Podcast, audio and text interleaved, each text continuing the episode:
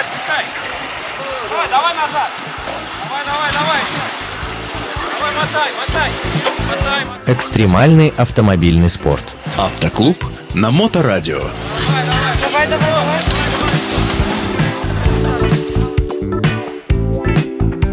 Приветствую всех любителей полноприводной свободы и мира вне дорог.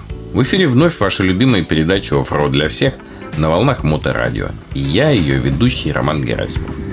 Сегодня я продолжу рассказ про один из самых необычных отечественных внедорожников – ЛуАЗ-969. В прошлый раз мы остановились на том, что после всех военных и конверсионных приключений наш герой наконец-то встал на конвейер автозавода в Луцке. По традиции начнем с нескольких интересных фактов. Факт первый.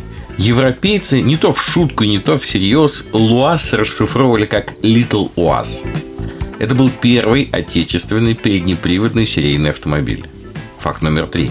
В 1983 году фирмы Мартарелли ЛуАЗ-969М активно продвигался на итальянский рынок. Причем комплектовался дилером 49-сильным мотором объемом 1,1 литр, применяемым на Ford Fiesta. Небольшой городок Луцк входит в Волынскую область Западной Украины. Отсюда и одно из многочисленных названий машины – Волынь. Луцкий автомобильный завод мог бы стать одним из многих безвестных небольших заводиков, но волею судеб вышло так, что след в истории он оставил заметный. До того, как стать известным на всю страну, он прошел несколько этапов. В 1951 году на базе ремонтных мастерских в Луцке организован ремонтный завод «Ларс», по производству душевых установок, стендов тележек для разборки и сборки тракторных двигателей. В 1955 году на базе ремонтных мастерских в Луцке в эксплуатацию введена первая очередь завода по ремонту автомобилей ГАЗ-51 и ГАЗ-93, а также выпуску запасных частей для них. В 1959 году Луцкий авторемонтный завод переименован в Луцкий машиностроительный завод ЛУМС. В 1964 на Лумзе изготовлены первые опытные образцы внедорожника ЗАЗ-969В, разработанного с использованием агрегатов малолитражного автомобиля «Запорожец». Поясним, при чем тут «Запорожец». Практически одновременно с началом производства горбатого ЗАЗ-965 началась разработка новой внедорожной конструкции на базе его узлов и агрегатов ЗАЗ-969. Первые опытные образцы были построены в конце 1964 года и весной 1965 были отправлены на ходовые климатические испытания. ЗАЗ-969 имел полный привод, при этом постоянно включен передний ведущий мост, а задний включался при необходимости. Двигатель был от ЗАЗ-965 мощностью всего лишь 27 лошадиных сил и устанавливался в передней части автомобиля. Так вот, опытные образцы ЗАЗ-969 были переданы на Луцкий автозавод, где впоследствии после определенной доводки стали выпускаться под именем ЛУМС-969В. Именно с ЛУМС-969В начинается история луцких джипов. Сразу следует отметить, что модель 969В, хотя и была прямой наследницей опытного ЗАЗ-969, имела тем не менее колесную формулу 4 на 2 и привод только на передние колеса.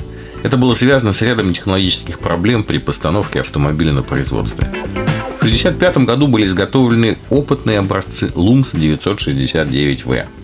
В 1966 был начат мелкосерийный выпуск ЛУМС 969В с четырехцилиндровым двигателем МЭМС 969 с воздушным охлаждением мощностью 30 лошадиных сил и рабочим объемом 887 кубических сантиметров.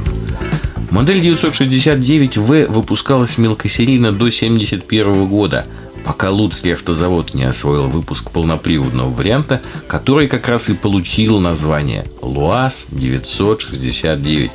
Вы посмотрите, какая долгая история от военных разработок до мелкосерийных производств, и только в 1971 году появляется ЛуАЗ-969.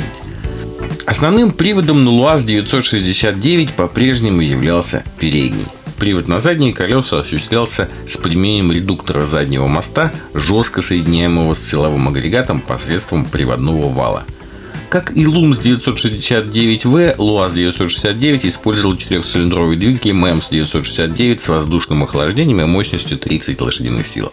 ЛуАЗ 969 выпускался серийно до 1975 года. пока Луцкий автозавод не освоил выпуск более мощной модификации ЛуАЗ 969А с новым запорожским двигателем мощностью 40 лошадиных сил. ЛуАЗ 969А выпускался до 1979 года. Его сменил модернизированный ЛуАЗ 969М. Он оснащался раздельным приводом тормозов с гидровакуумным усилителем на переднем контуре. Внешность автомобиля несколько современнили по сравнению с предшественником. Изменили панель передка, была изменена форма лобового стекла, а всего было выпущено около 30 тысяч моделей этой модификации. После проведенной в 90-м году модернизации ЛуАЗ 969М был присвоен новый индекс ЛуАЗ 1302. Новая модель комплектовалась более мощным двигателем от Таври MEMS 245-20 мощностью 53 лошадиных силы, объемом 1100 кубических сантиметров с долгожданным водяным охлаждением. Семейство ЛуАЗ 1302 стало последней серийной продукцией собственной разработки в истории завода. К началу 90-х годов автомобиль оставался дефицитом. Стоил он 5100 рублей. Дешевле был лишь Запорожец, который обходился в 4000 рублей. Для сравнения, за Ниву нужно было отдать 9000 рублей. С развалом Союза и наступлением независимости Луцкому заводу, теперь уже самостоятельной Украины, выйти на российский, да и на свой рынок было уже не с чем. Попытки запустить новую модель и выжить на конкурентном рынке не удалось. На рубеже 90-х 2000-х годов ЛуАЗ занимался контрактной сборкой автомобилей ВАЗ и УАЗ, а в 2006 году попал под крыло корпорации «Богдан», сменил название на автосборочный завод номер один, прекратил производство автомобилей, окончательно свернул собственные разработки и переключился на сборку автобусов. А еще несколько лет спустя сама корпорация «Богдан», имевшая несколько сборочных заводов, под влиянием экономического кризиса и сложной политической обстановки на Украине попала в крайне затруднительное положение. Производство остановилось на всех предприятиях.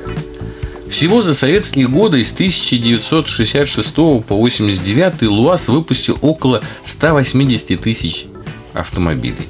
Это очень немного. Но вдумайтесь, завод, который представляет собой лишь несколько небольших цехов, прославился одной гражданской моделью на всю страну. Причем именно прославился, так как нет любителей внедорожников, которые бы не знали про автомобиль ЛуАЗ. И на сегодня у меня все. Вы слушали передачу «Оффроуд для всех» на волнах Моторадио Онлайн. С вами был ее автор и ведущий Роман Герасимов. До новых встреч в эфире. А, да, вы это, уже такой грязный, смотри, весь мокрый. Практики без здоровья. Автоклуб на Моторадио.